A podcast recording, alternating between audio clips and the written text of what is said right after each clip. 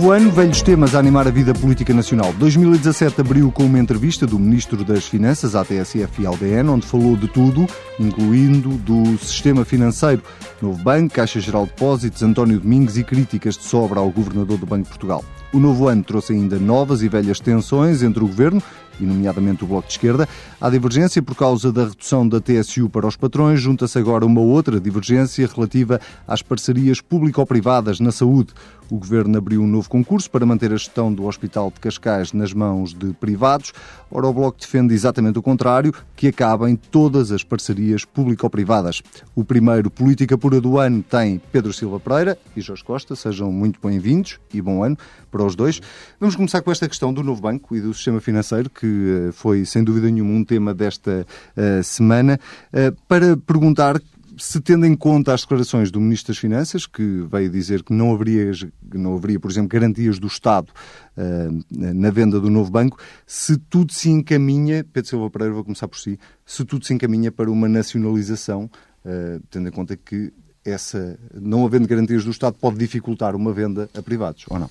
É uma possibilidade real. Uh, nesta fase uh, está ainda em curso o processo de negociações com um, o candidato uh, que foi proposto pelo, pelo Banco de Portugal, mas uh, é sabido que os termos da proposta que foi formulada implicam as tais garantias do Estado que o Governo recusa e, portanto, uh, a questão uh, faz muito bem o Governo. Acho que não faria sentido nenhum haver aqui uma transferência de risco para o Estado numa operação como esta. E, portanto, vamos ver como é que decorre esta fase final da negociação. A proposta já não é uma proposta extraordinária, é uma proposta da ordem dos 750 milhões de euros, mais um investimento no próprio banco do, do mesmo valor.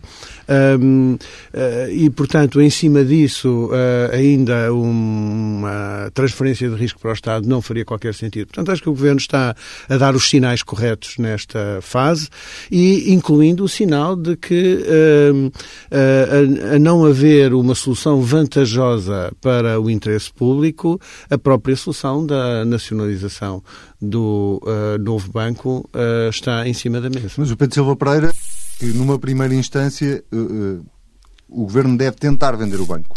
Acho que o Governo deve Francisco tentar... Louçã, por exemplo, esta semana escreveu ao, ao Primeiro-Ministro a defender que, de, a nacionalização do banco, a defender que não haja sequer uma tentativa de Acho venda. que o Governo deve tentar vender suficientemente bem o novo banco. Um, e isto significa que essa deve ser a primeira opção, pela razão simples de que o Estado já tem um banco público, uh, aliás, está ainda com outras intervenções financeiras no sistema uh, bancário português, uh, e, portanto, ter mais um banco público em regime de permanência, isto é, como uma solução duradoura, não penso que acrescente grande coisa ao sistema financeiro, a menos que a alternativa seja pior. E é isso que se discute neste momento, é se a alternativa é pior. e se, se, essa negociação não conduzir a um bom resultado, então o Governo tem, de facto, que considerar alternativas. Jorge Costa, eh, não podia estar mais nos antípodas, não porque não defenda a nacionalização, mas porque acha, por simplesmente, que o Governo não devia tentar sequer a venda, certo? O Governo já tentou. Esse é um processo que está bastante uh, avançado, no sentido em que já está bastante evidente que não se consegue vender o, que, que, o Estado não consegue vender o novo banco. E, portanto, uh, está na hora de tirar as conclusões e, aos sinais que têm sido dados pelo Ministro das Finanças, uh, essas conclusões estão a ser tiradas. E, portanto, se, se, o que foi dito pelo Ministro Mário Centeno foi que não há disponibilidade do Governo para dar essas garantias que são exigidas pelos putativos compradores do novo banco e, e, isso é um bom sinal político que está a ser dado e a, a resposta conveniente à, à proposta do, do, do, Banco de Portugal e do ex-secretário de Estado Sérgio Monteiro, que foi quem, ao longo destes já dois anos e meio, quando se tinha comprometido em seis meses a encontrar uma solução, ao fim de dois anos e meio, uh, aparece-nos com uma proposta que é uma autêntica taluda a um destes fundos abutre que vem. Um, eh, que vem tomando conta de partes importantes do sistema financeiro, sobretudo em países como Portugal, e se olharmos para o que aconteceu ao sistema segurador ou, ou, ou a, outros, a outros bancos anteriormente, percebemos qual é o peso destes fundos de capital internacionais que não são, na verdade, não são fundos, não são organizações bancárias, são fundos de capital que procuram a curto prazo obter rentabilidades enormes a partir da liquidação ou da venda uh, de, de, ativos deste, deste tipo de instituições que estão em dificuldades. O que nós teríamos, no caso de uma venda a um fundo como este, seria um, um desbaratamento do valor que esta instituição ainda conserva, por muitas dificuldades que possa ter, uh, e problemas a prazo para o sistema bancário português. Está na hora de, se nós já, estive, se nós já tivemos, vamos pôr as coisas assim, se já tivemos os problemas que tivemos quando os bancos estiveram entregues a banqueiros convencionais, como era o Dr. Ricardo Salgado, imaginemos os problemas que vamos ter quando aqueles que forem os donos da banca portuguesa forem fundos cujo nome não conhecemos, são detidos por uns senhores uh, uh, que estiveram profundamente envolvidos nas escolhas que levaram às crises financeiras de final do, de, da década passada, nos Estados Unidos, noutros países. São essas mesmas instituições que, de especulação financeira que vêm agora procurar ficar com os despojos do, do, do novo banco. Nós temos Mas, que defender oh, a banca portuguesa. Nesse aspecto, honra-lhe seja, o Ministro das Finanças deu um outro sinal importante, quando uh, referiu que seria preciso uma solução que desse estabilidade uh, ao novo banco e que contribuísse também para a estabilidade do sistema financeiro. O que está no, nas entrelinhas desta mensagem é que uh, uma gestão à maneira do tal fundo abutre que conduza à, à desagregação do novo banco e que procura ali fazer algumas operações financeiras para um lucro, lucro de curto prazo e que significa objetivamente uma destruição daquela uh, instituição, não é solução. Então, mas estamos a chegar à conclusão inicial que é, esses, esses, dois sinais do Ministro das Finanças uh, são quase a indicação de que, um, o Ministro das Finanças não quer que esse fundo fique com o novo banco e dois, eh, que a solução mais provável, sendo Bom, este eu acho que o, isso o candidato é, mais óbvio já é dizer Portugal, um pouco mais do que diz o Ministro das Finanças. Eu acho que a mensagem dele é uma mensagem de exigência para esta fase das negociações, no sentido de dizer que se as coisas estiverem como estão, não vão ser uh, solução razoável uh, e, portanto, para saber até que ponto pode ir uh, esse candidato no sentido de melhorar a sua proposta e dar as garantias que neste momento não estão em cima da mesa. Jorge Costa, só para terminar. Tá, Sim, eh, eh, nós estamos escaldados eh, não só com a gestão privada do Banco Espírito Santo, que nos pôs este problema nas mãos, como com a forma como foram vendidos recursos importantes no sistema financeiro e segurador. Por exemplo, o que aconteceu com a fidelidade. Se nos recordarmos do que aconteceu com a, com a privatização da fidelidade, que é nada menos que um terço do setor segurador português, vemos que a primeira coisa que fez o fundo chinês que uh, chinês privado, não é o Estado chinês, é um, um, fundo de capital chinês privado. A primeira coisa que fez esse fundo, quando pôs as mãos num terço do setor segurador português, a Fidelidade, foi fazer com que essa uh, empresa comprasse o mesmo valor que tinha sido aplicado pela Fosun na compra da seguradora, a seguradora comprou em obrigações da Fosun. E, portanto, a nossa maior seguradora do, maior seguradora do país passou a ficar totalmente dependente, um bocadinho como foi feito com, com as com um bocado como a PT fez com as obrigações do BES. A Fosun fez com as suas próprias obrigações que, que vendeu à fidelidade que tinha acabado de comprar. São este, é este tipo de operações que estes fundos se especializam em fazer, para ganharem consistência financeira, para poderem uh, ir mais longe nas suas manobras especulativas internacionais. Ora, é de tudo menos disto que o nosso sistema financeiro precisa. Do que precisamos é ter um, um, formas de controle público da banca portuguesa que a transformem naquilo que ela já não é há muito tempo e que mudem a forma como atua a banca portuguesa. Isso é uma estratégia pública bancária, a noção de um serviço público bancário que possa corresponder às necessidades da economia. E como Portugal precisa disso? Porque quando olhamos para a Europa e vemos a instabilidade reinante, as ameaças sobre a desagregação, sobre a moeda única e os perigos que isso comporta para uma economia frágil como é a nossa depois destes anos de austeridade, percebemos a função estratégica que tem que ter o sistema bancário e a forma como ele é essencial para apoiar a economia, para mobilizar a poupança das famílias para, essa, eh, para esse investimento. Mas deixa-me fazer a ponte para, para uma outra questão também relacionada com a, com a banca que tem a ver com a Caixa Geral de Depósitos, que é a Caixa Geral de Depósitos, à luz do que sabemos hoje e dos problemas que está a atravessar, não é um bocadinho a prova provada de que o Estado também não é propriamente o melhor gestor de bancos do mundo? O Estado pode cometer erros semelhantes ao privado, não, não disso ninguém duvida. E, aliás, se olharmos para a estratégia bancária que foi seguida em, algum, que foi seguida em parte pela Caixa Geral de Depósitos, por exemplo, no crédito à habitação, uh, ao longo dos anos, verificamos que alguns dos erros cometidos no privado foram cometidos também na Caixa. Mas uh, o que nós sabemos é que... Com o Estado 100% acionista, portanto... certo. O, o, mas o que nós sabemos é que no, na, na, banca privada sabemos qual foi a catástrofe que nos caiu nas mãos. E sabemos qual, o custo que está a ter para o país limpar e sanear aquilo que aconteceu na banca privada. Na, na banca Caixa, pública também. Não é a mesma coisa. A Caixa tem um peso totalmente desproporcionado desse ponto de vista na, na, no funcionamento e no apoio à economia, no apoio às famílias, é, é um, e a dimensão da própria Caixa não tem nada a ver com os problemas que lá foram deixados. É verdade que lá foram deixados problemas. É verdade que o, a, a, partidarização ou a, a, a interferência política em algumas opções que foram feitas na Caixa levaram a que fossem concedidos créditos desmesurados e fossem feitas opções que, dever, que deveriam ser muito bem explicadas aos portugueses e que estão por ser bem explicadas aos portugueses. O Bloco de Esquerda tem insistido sobre a necessidade de esclarecimento sobre isso. Uh, mas isso só reforça a necessidade de mais uh, uh, presença pública na banca, com mais escrutínio, com mais, presença, com mais supervisão democrática, com mais atenção política e mais e de cidadania e dos meios de comunicação, porque não, sobre a atuação desses bancos públicos. Pedro Silva Pereira, ainda por cima pertence a um governo que, que, que também teve o dossiê Caixa em mãos. Algum dia lhe passou pela cabeça que a Caixa pudesse chegar eh, ao ponto a que chegou? E neste momento estou-me a referir apenas à questão financeira, não é?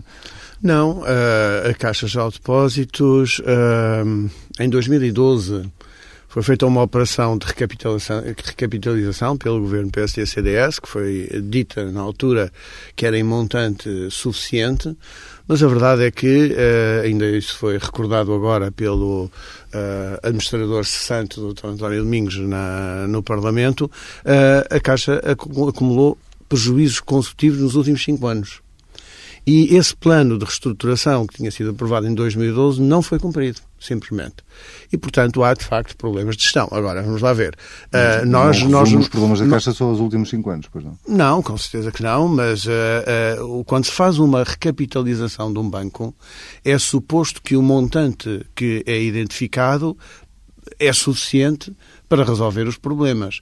Se uh, cinco anos depois uh, se constata uma necessidade de uh, uma recapitalização da Caixa, que neste caso vai ser de ordem dos 4.100 milhões de euros de fundos públicos e depois mais mil milhões de euros, não na forma de, de, de, capital, mas de uma emissão de obrigações no mercado, isso significa que alguma coisa correu francamente mal nos últimos cinco anos. Agora, nós não podemos simplesmente dizer, bom, a gestão pública ah, é má, a gestão privada é péssima, venham os marcianos gerir o sistema financeiro. Não é disso que se trata. Ah, a razão da existência de ah, um banco público tem que ver com a necessidade de um referencial de estabilidade no sistema financeiro, o cumprimento de missões de interesse público no financiamento da economia, que é preciso garantir. Não é uma posição de princípio no que diz respeito respeito àquilo que deva ser uma opção genérica uh, pela gestão pública ou pela gestão privada. Agora, uh, para que isso uh, seja uma solução válida, é preciso que realmente o Banco Público seja esse referencial de estabilidade. E é por isso que é que foi tão decisivo que o governo do Partido Socialista tenha conseguido obter uma autorização para uma recapitalização da Caixa em Bruxelas, em Frankfurt, de acordo acordo com as regras da concorrência europeias, porque a alternativa a uma recapitalização pública uh, sem ajudas de Estado seria uma solução que envolveria um bail-in e, portanto, prejuízos financeiros gravíssimos para uh, a economia portuguesa e para os investidores nacionais. Ora, um, uh, eh, a verdade é que o Governo conseguiu essa recapitalização pública, aliás, obtida em tempo recorde em Bruxelas, isso está a seu crédito e é o mais mais importante. Tem-se dado muita atenção aos folhetins relativos à administração que, que, que entra e que sai, uh, mas de facto o mais importante é que uh, o, o Governo conseguiu dar a solidez financeira que é necessária para o futuro da Caixa de Depósitos, que a garante como Estado como, uma, uh, como um banco do Estado, como um banco público, e esses são objetivos fundamentais que foram sem, sem perdermos muito tempo com esses folhetins de que falava, mas até porque já falámos deles aqui durante o ano de 2016 várias vezes, uh, mas a verdade é que esse folhetim, eh, que parecia ter terminado, não terminou, ainda esta semana houve mais um episódio. A minha pergunta era um bocadinho mais aberta, que é... O Ministro das Finanças, em seu entender, tem ou não tem responsabilidade no arrastar desta situação que durou meses eh, com António Domingos, nomeadamente, e agora com a entrada de Paulo Macedo? Eh, geriu bem Mário Centeno este dossiê? Bom, eu acho que é evidente que, uh, a partir de certa altura, Uh, tornou-se claro que uh, uh, a situação em que estava a administração de António Domingos não tinha saída. Uh, não tinha solução, era uma guerra perdida que ele estava a querer prolongar uh, desnecessariamente. E acho que o governo uh, bem poderia ter antecipado com uma conclusão que se estava a tornar evidente para todos. Agora, acho que se provou, até pela forma como uh, o, Dr. António Domingos colaborou na construção da solução da recapitalização, que ele era uma solução decente para a gestão da Caixa Geral de Depósitos, simplesmente acho que ele nunca percebeu o que era gerir um banco público. Teve uma dificuldade absoluta em compreender as implicações uh, políticas de estar a gerir não um banco privado, mas um banco público. Isso tornou, como ele próprio reconheceu, a sua situação, a partir de certa altura, uh, insustentável. Agora, este último episódio, enfim, o Governo não pode obrigar o Dr. António Domingos a assegurar uh, a transição para a nova administração. Que ele não faça, devo dizer, acho que lhe fica mal é feio que o não faça. Agora, uh, o Governo, evidentemente, aí não tem nenhuma responsabilidade, não pode uh, obrigá-lo, e se ele fez depender o ficar até à chegada da nova administração de uh, condições jurídicas, leia-se novas alterações legislativas de exceção para o seu caso, então o Governo fez muitíssimo bem em recusar essa uh, sugestão. Jorge Costa, a mesma pergunta. Uh, Mário Centeno geriu bem este processo ou o Governo, como, como preferirmos? Bom, eu concordo com o Pedro Silva Pereira. O Governo poderia ter antecipado esta conclusão. Não deveria ter, enfim, dado qualquer expectativa em relação à possibilidade de haver um estatuto especial eh, para António Domingos neste contexto. Eh, infelizmente parece ter sido esse o caso, mas eh, eh, evidentemente a pressão pública resolveu o assunto e não era admissível, sob nenhum pretexto, que António Domingos e a Administração da Caixa Geral de Depósitos tivessem um estatuto diferente dos gestores públicos em geral sobre, em matéria de transparência. Isso o Parlamento também resolveu, a partir de uma iniciativa legislativa em que o Bloco de Esquerda uh, participou com a sua votação, uh, e acabou por ser uh, um, caso arrumado no tempo em que, num tempo que foi alheio ao Governo. E aí houve uma má gestão, digamos que, no mínimo, uma má gestão deste caso. Mas eu concordo num aspecto, que é, resolvido, resolvido este, este tópico, Sendo este um assunto encerrado para todos os efeitos uh, e estando em vias de entrar em funções uma nova administração, a Caixa é hoje uma instituição que tem um plano de recapitalização uh, consistente, uh, que tem questões em aberto que é preciso cautelar, os direitos dos trabalhadores da Caixa, a, sua presença territorial e a continuidade dos seus balcões em todo, em, em todo o território, onde é necessário que as, que as populações tenham essa proximidade. Tudo isso tem que ser acautelado e esse plano deve respeitar, deve respeitar essas prioridades, mas, é, mas a Caixa será um banco sólido e tem condições para ser um banco referencial no serviço público. E isso hum, é do que, do, do, que mais precisa o nosso sistema bancário atualmente. Esperamos que, uh, esperamos que a nova administração e, e, que, que, que, mais depressa possível entre em funções e que, que a Caixa possa ter esse papel, até porque o que se anuncia uh, no, no, restante do sistema bancário nos próximos tempos não é propriamente calmaria. E, Agora, a crédito do Ministro das Finanças, também devo dizer, um, exatamente porque uh, o, o mais importante era assegurar a concretização da tal recapitalização pública da Caixa Geral de Depósitos, eu compreendo que ele tenha tido alguma dificuldade em, uh, em criar um problema uh, adicional, em ser ele a provocar uma uh, precipitação de uh, uma transferência de gestão da Caixa, visto que isso poderia uh, atrapalhar uh, o, processo de recapitalização. Certamente isso terá pensado, terá pesado, mas, enfim, não deixe de partilhar o, o, sentimento geral de que estava-se a ver que isto não ia acabar o problema bem principal, e era melhor ter antecipado. O problema principal que resulta de todo este debate sobre o sistema bancário, que resulta ou que emerge neste contexto, é a necessidade de voltar a ter crédito na economia, ou seja, ter uma banca que funcione para ajudar a economia. E o que vemos quando olhamos para os números da concessão de crédito nos últimos anos à economia, se excluirmos as administrações públicas, é que continua a cair, como caiu ao longo dos últimos anos,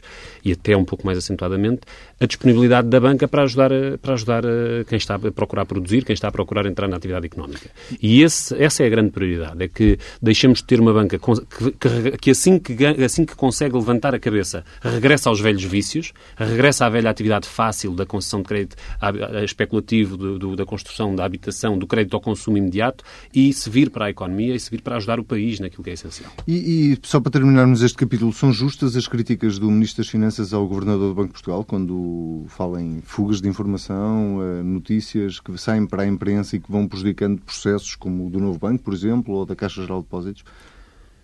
Bom, eh, eh, estes processos são, são, são, sensíveis, evidentemente, e a gestão da informação, como já se viu no caso do, do Banif ou de, e noutros, é crítica e, todas, e todos os grandes interesses que jogam os seus que jogam as suas conquistas nestes tabuleiros uh, jogam a carta da informação.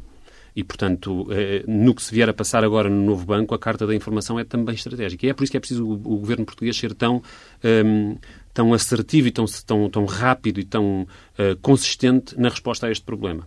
A solução da nacionalização do, do, novo banco, que é a única praticável do ponto de vista do interesse nacional, do interesse dos contribuintes, do interesse da economia portuguesa, a passagem do novo banco para a esfera pública e a sua integração na, na, na banca pública, tem que ser um passo dado de maneira decidida e rápida, porque não se pode deixar pairar sobre a situação deste banco qualquer dúvida não se pode deixar que, não se pode criar nenhuma insegurança nos depositantes, não se pode criar nenhuma insegurança no, no, nos clientes do novo banco. E, portanto, arrumada a questão, que parece estar em, em pouco tempo, da ausência de compradores, é preciso eliminar qualquer dúvida sobre aquilo que se vai passar e que o Estado e que o Governo entrem em campo com uma solução que seja clara. É justa a crítica ao Governador do, do, do Banco de Portugal, Pedro Silva Bom, Eu acho que esta coisa de vermos o Dr. Marcos Mendes a fazer de porta-voz do Banco de Portugal em processos que era suposto serem sigilosos não pode deixar de, de criar perplexidade. Uh, e, portanto, sim, acho que a crítica é certeira, é certeira. Muito bem, vamos mudar de assunto, até porque o tempo uh, corre e vamos para um tema caro ao Bloco de Esquerda, não é de agora, nem é desde que este governo está em funções, mas voltou agora à atualidade porque, eh, ou sobretudo porque o governo decidiu abrir um novo concurso para a gestão do Hospital eh, de Cascais, eh, para manter esse hospital na gestão de privados. Ehm, Jorge Costa, o Bloco de Esquerda já se insurgiu contra, contra esta iniciativa do governo. Isto pode abanar, abalar de alguma forma as relações entre o Bloco de Esquerda e o Governo ou eh, é mais um daqueles casos em que o Bloco de Esquerda vai votar vencido?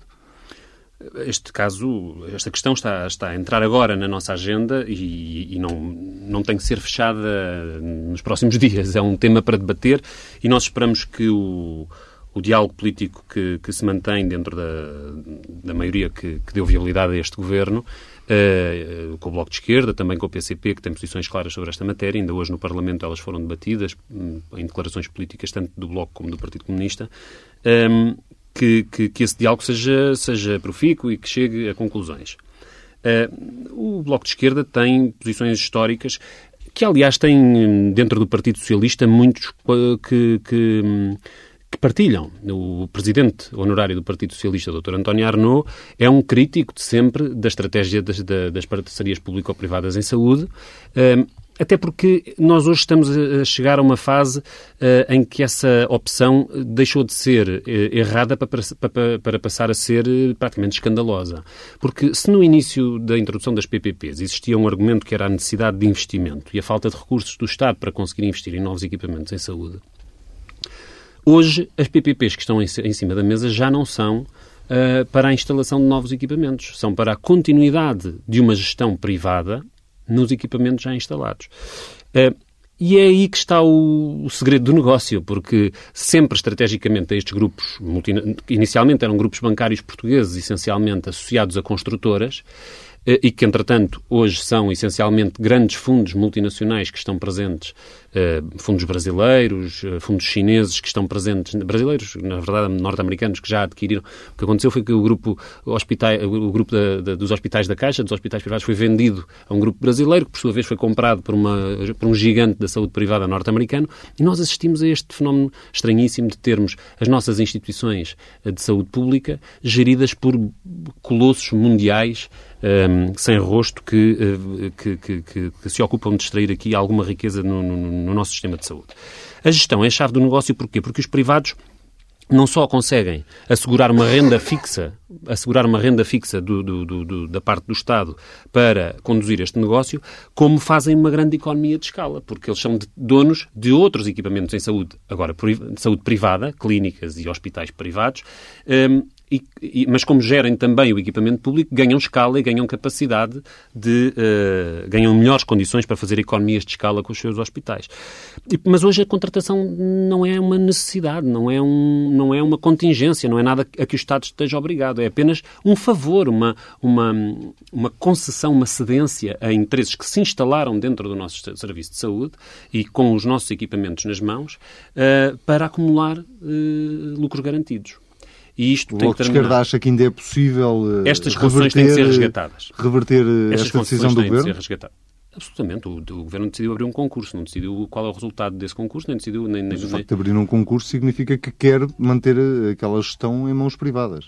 Que quer ver que condições é que surgem da parte dos potenciais concorrentes, as conclusões desse, de, desses concursos e as condições que esses concorrentes vierem a oferecer podem ser consideradas interessantes ou não. E, portanto, o, o fim desta história não está nada uh, desenhado e o diálogo político a ver com os partidos à esquerda são, é essencial neste contexto. E, portanto, nós não, e não o Bloco de Esquerda já conversou com, com, Conversou e, vai, conversou e vai continuar a conversar. E, portanto, este é um debate muito em aberto e, e contamos com, as, com, muitas vozes no, no, campo do Partido Socialista que, que têm sido uh, uh, vozes importantes no esclarecimento sobre esta questão, a começar pelo fundador e pai do Serviço Nacional de Saúde Português, o Dr. António Arnold. Pedro Silva Pereira, é uma destas vozes socialistas que também não concorda com os PPP na saúde? Eu acho que não se pode uh, estabelecer uma doutrina geral nessa matéria. Uh, primeiro, os factos. Uh, comecemos por deixar claro que, o, tal como Uh, o facto de estar em curso a venda do novo banco não significa que ele vá de facto ser vendido a privados a qualquer preço. Essa operação só acontecerá se servir o interesse público. Também no caso da PPP do Hospital de Cascais, o Ministro da Saúde foi inteiramente claro no sentido de dizer que uh, não havia uma decisão final tomada uh, e, portanto, como o Jorge Costa sublinhou, trata-se de verificar quais são as propostas que aparecem para depois fazer a avaliação final e o cenário de uma reversão, aqui sim, para a esfera pública continua também uh, disponível. Uh, depois queria sublinhar uh, um aspecto em que o Jorge Costa passou um bocadinho ao de leve por ele, no sentido de dizer, bom, as PPPs talvez uh, se possam ter justificado, mas agora não se justificam. Bom, esse ponto é muito importante, porque, de facto, as PPPs permitiram a antecipação de investimentos em saúde, sem, o qual, sem as quais nós não teríamos agora alguns destes hospitais que temos. A entidade reguladora da saúde fez uma avaliação da qualidade dos hospitais uh, portugueses e chegou à conclusão que entre os três primeiros, os dois primeiros estão uh, hospitais em PPP, o Hospital de Braga e o Hospital de Vila Franca, que são por acaso hospitais que provavelmente, provavelmente não existiriam se não fossem PPPs que tivessem permitido antecipar a sua uh, construção. E, portanto, nós quando olhamos para o ranking da qualidade e vemos que dois uh, hospitais que estão nos dois primeiros lugares são PPPs eh, em saúde, eh, penso que é um pouco precipitado partirmos logo para a conclusão que é preciso acabar com todas as PPPs em saúde. Eh, nós, neste momento, temos apenas quatro, ehm, que são, ah, além de Braga e Vila Franca, são Cascais e Louros. São os quatro, as quatro PPPs em saúde. E do que se trata é de fazer uma avaliação com base em estudos. O que aconteceu no caso de Cascais, que é aquele em que o prazo estava mais perto do, do fim, foi que o Governo pediu uma avaliação. A avaliação foi feita pela Unidade Técnica de Acompanhamento das Parcerias Público-Privadas na Saúde e essa Unidade Técnica chegou à conclusão de que uh, a experiência da PPP no Hospital de Cascais era positiva, no no que diz respeito ao modelo, mas que os termos daquele contrato não uh, eram adequados. E por isso o Governo uh, optou por não fazer a renovação daquela PPP e abrir um novo concurso que terá um novo contrato. Um, esta é a opção, é uma opção que segue rigorosamente aquilo que é a recomendação da Unidade Técnica de Acompanhamento das Parcerias Público-Privadas. E acho que a mesma metodologia deve ser seguida nos outros casos. Isto é, fazer uma avaliação custo-benefício dos vários parâmetros de qualidade, de eficiência, uh, também de custo uh, para o horário público, para depois, com base nisso, é fazer uma avaliação. E, portanto, não partir de um preconceito ideológico a propósito das PPPs para tomar uma decisão sobre se a gestão, agora é disso que realmente estamos a falar, sobre se a gestão tem vantagem uh, neste modelo ou não e, e, e, em função disso, tomar as decisões. Já se percebeu que o Jorge Costa ou que o Bloco de Esquerda não vai contar com o Pedro Silva Pereira nesse coro de vozes socialistas contra esta iniciativa ou esta ideia do depende governo. do resultado dessas avaliações. Uh, vamos para, para o último tema de, de, do nosso Política Pura, até porque o nosso tempo está mesmo a esgotar-se, uh, e tem a ver exatamente com outra divergência entre uh, os partidos que neste momento apoiam o governo, depois de decidido o aumento do salário mínimo para um valor que já estava previamente acordado, diga-se, para haver um acordo em concertação social foi preciso uh, ceder uh, de alguma forma uh, junto dos patrões e baixar a TSU. O Bloco de Esquerda foi contra e continua a ser contra essa decisão do Governo. Esta ainda dá para reverter ou já, não, já é tarde? O, em primeiro lugar, é preciso dizer que o aumento do salário mínimo e a continuação da, da, da atualização dos valores do salário mínimo num ritmo que é o mais acelerado que alguma vez uh, verificámos em Portugal, sendo certo que Portugal também é o país da Europa onde o salário mínimo está em, em, valores mais baixos e muitíssimo mais baixos, mais baixos que em Espanha, muito mais baixos que na Grécia, tirando na Europa de Leste, naturalmente, mas nos países comparáveis com Portugal temos uh, uh, um salário mínimo hum, abaixo de qualquer valor digno. Uh, e, portanto, era necessária essa atualização. Ela está-se a fazer e está-se a fazer a um ritmo que é uh, importante. Em novembro de, de, 2015 tínhamos um salário mínimo de 505 euros. Em janeiro de 2017 temos um salário mínimo de 557 euros. Isso resulta do, da garantia que o Bloco de Esquerda obteve na negociação do acordo com o Partido Socialista.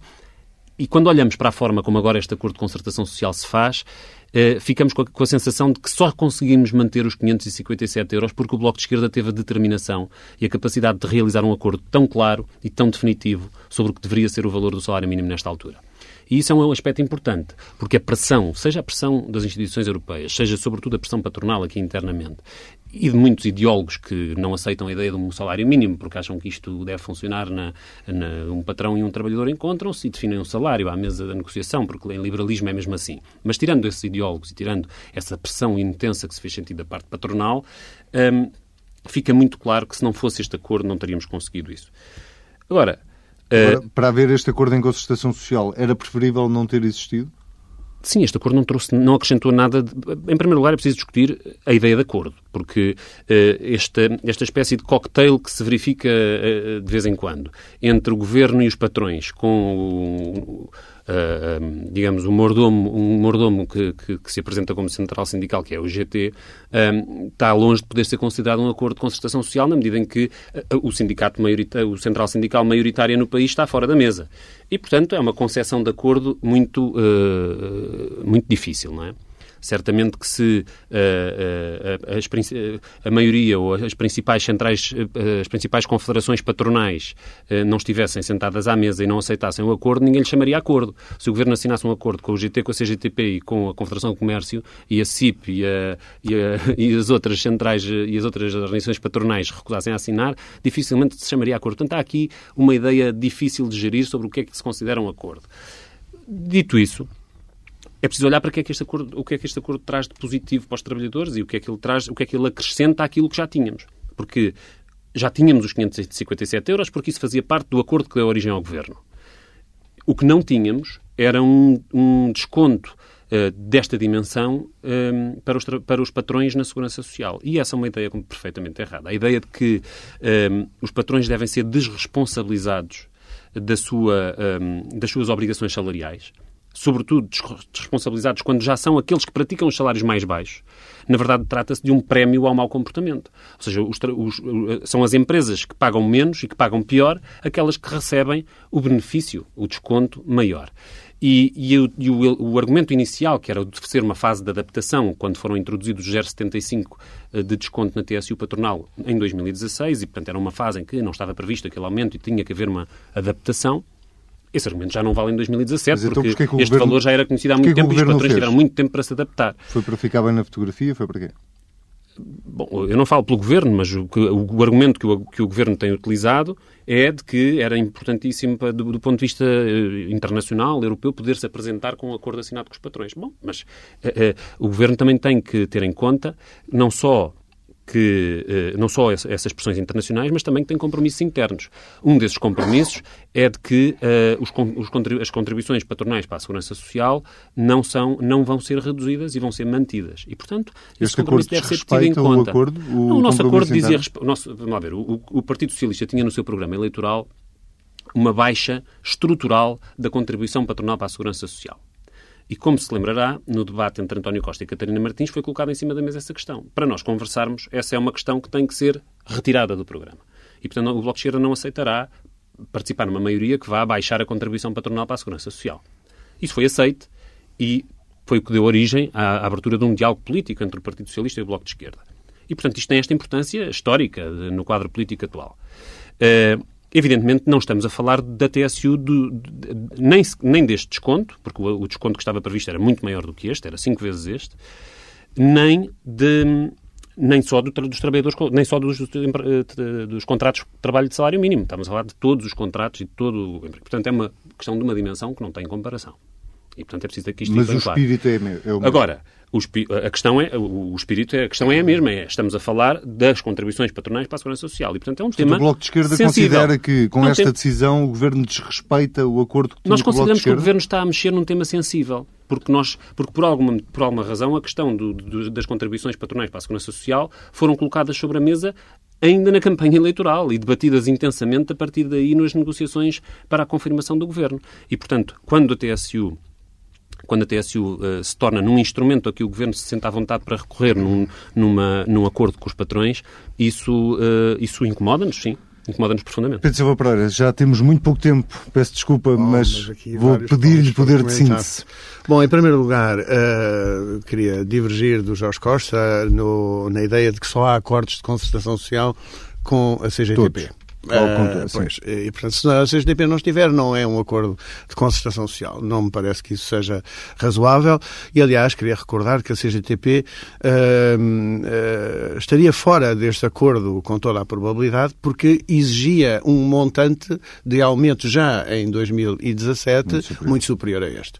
E, portanto, essa era a reivindicação Só maior. Um a CGTP em 2006 tinha uma, uh, uh, perdão, sim, em 2006, tinha uma reivindicação de um salário mínimo de 500 euros mas foi capaz de assinar com o governo do Partido Socialista uma progressão para os 500 euros ao longo de 4 ou 5 anos. E, portanto, há uma história em que a CGTP já pois, teve. também há a história negocial. de 2016, não é? Tudo bem, mas Pronto, não quer dizer que não fosse que, possível chegar a um que é, que é mais próxima disto, disto que realmente estamos a falar. Um, eh, depois, eh, enfim, eu acho que as soluções que foram encontradas no programa do governo resultaram realmente do diálogo entre o Bloco de Esquerda e o Partido Comunista e o Partido Ecologista Os Verdes e o Partido Socialista, daí até dizer que uh, as soluções sobre o salário mínimo uh, uh, podem ser imputadas ao Bloco de Esquerda mais do que, do que ao Partido Socialista, parece-me historicamente uma verdade. O Partido Socialista sempre se empenhou no aumento do salário mínimo, deve-se ao Partido Socialista os maiores aumentos que houve no passado em termos do salário mínimo. Agora, queria sublinhar, primeiro, esta é uma medida poderosa contra a pobreza, concordo aí inteiramente com o ponto inicial do Jorge Costa, e acho que uh, o Governo foi para esta solução de haver uma, uh, uma medida de compromisso ou de compensação uh, em matéria de, de TSU, porque valoriza a concertação social exatamente porque valoriza a existência de um acordo. Isso é bom para a nossa economia, é bom para a nossa paz social e abre perspectivas de outras negociações em sede de concertação social. Isso é positivo. O, o, Estado não está a cofinanciar os aumentos do salário mínimo, porque verdadeiramente do que se trata é de que, com este aumento do salário mínimo, importante como é, as receitas do Estado vão aumentar. Não vão diminuir. E, portanto, o Estado não vai perder receita por causa deste acordo. O Estado vai ter mais receita. O que prescinde é de uma parte do aumento da receita de, para ir ao encontro da preocupação, sobretudo das pequenas e médias empresas, que é sobretudo sobre elas que recai o encargo deste aumento do salário mínimo. Muito bem. Pedro Silva Pereira, Jorge Costa, muito obrigado. Um bom ano aos dois novamente. Nós, no Política Pura, voltamos daqui a precisamente uma semana.